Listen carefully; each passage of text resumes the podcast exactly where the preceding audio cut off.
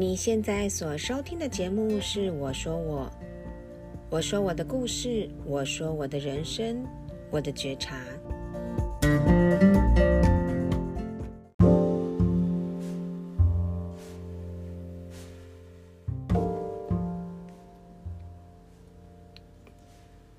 大家好，欢迎收听《我说我》第一集试录，呃，应该说是第零集啊。这个在二零二一年十月呢，就曾经想要开始制作，但是那时候刚好遇到年底，非常的忙碌，然后很多事情、很多想法都想说，到底第一集该从什么东西开始讲起，所以又花了很多时间。然后等到这个二零二二年的农历年过完之后呢，我才认为，虽然万事起头难，但必须还是要有一个呃开始，不管好或坏，总是一个对自己的记录。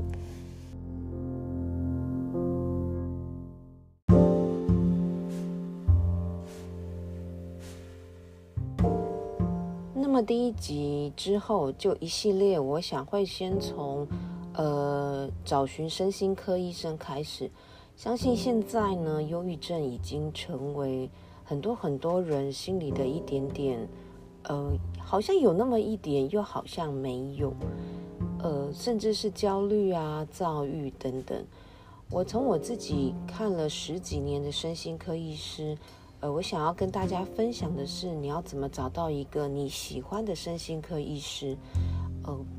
我家除了我爸爸跟妈妈，我也介绍朋友看身心科医师，甚至你也适合心灵咨商等等。但不管怎么样，你开始第一步了吗？你要怎么找到你适合的身心科医师？甚至你要怎么认为你真的生病了呢？哦，在不一样的地方，用不一样的角度、不一样的想法去看你自己。当然，我觉得看身心科是非常好的事情，因为至少有一个专业的人士听你说话，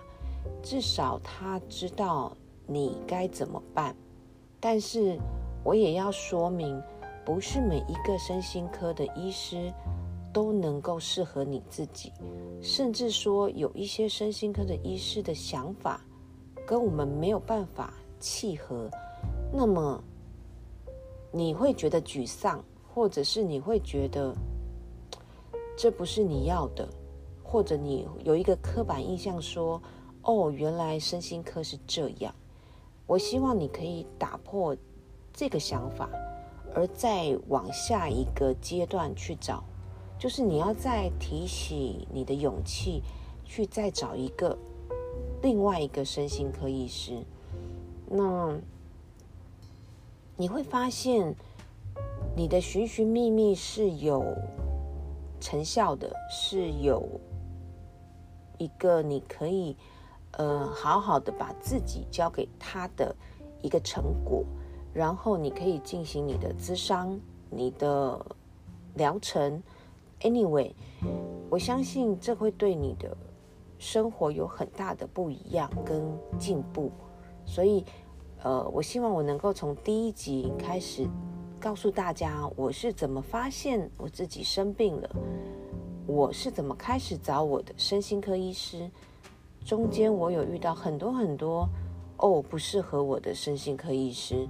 呃，这些我希望我的这个经验可以分享给大家。那我们就第一集见喽。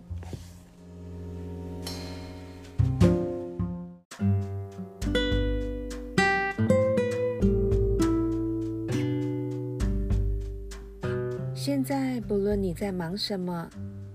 请先和我一起闭上眼睛，深呼吸。你可以这样对自己说：“辛苦了，我的身体，我今天真棒，谢谢我自己。”如果你也有故事，如果你也在练习觉察，欢迎来信。与我分享。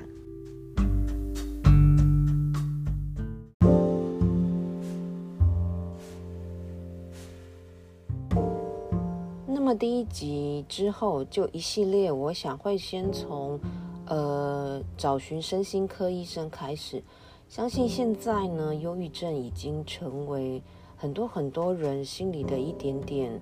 呃，好像有那么一点，又好像没有，呃，甚至是焦虑啊、躁郁等等。我从我自己看了十几年的身心科医师。呃，我想要跟大家分享的是，你要怎么找到一个你喜欢的身心科医师。呃，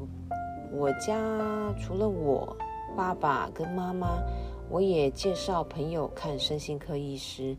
甚至你也适合心灵咨商等等。但不管怎么样，你开始第一步了吗？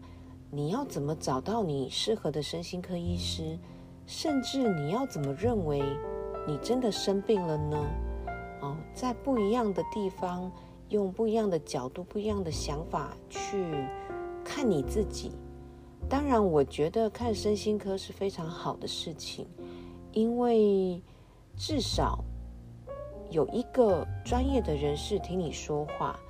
至少他知道你该怎么办。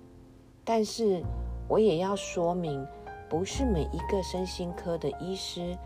都能够适合你自己，甚至说有一些身心科的医师的想法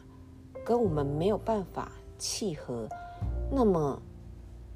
你会觉得沮丧，或者是你会觉得这不是你要的，或者你有一个刻板印象说，哦，原来身心科是这样。我希望你可以打破这个想法，而再往下一个阶段去找。就是你要再提起你的勇气，去再找一个另外一个身心科医师，那你会发现你的寻寻觅觅是有成效的，是有一个你可以呃好好的把自己交给他的一个成果，然后你可以进行你的咨商、你的疗程。Anyway，我相信这会对你的生活有很大的不一样跟进步，所以，呃，我希望我能够从第一集开始告诉大家我是怎么发现我自己生病了，我是怎么开始找我的身心科医师，中间我有遇到很多很多哦不适合我的身心科医师，呃，这些我希望我的这个经验可以分享给大家。那我们就第一集见喽。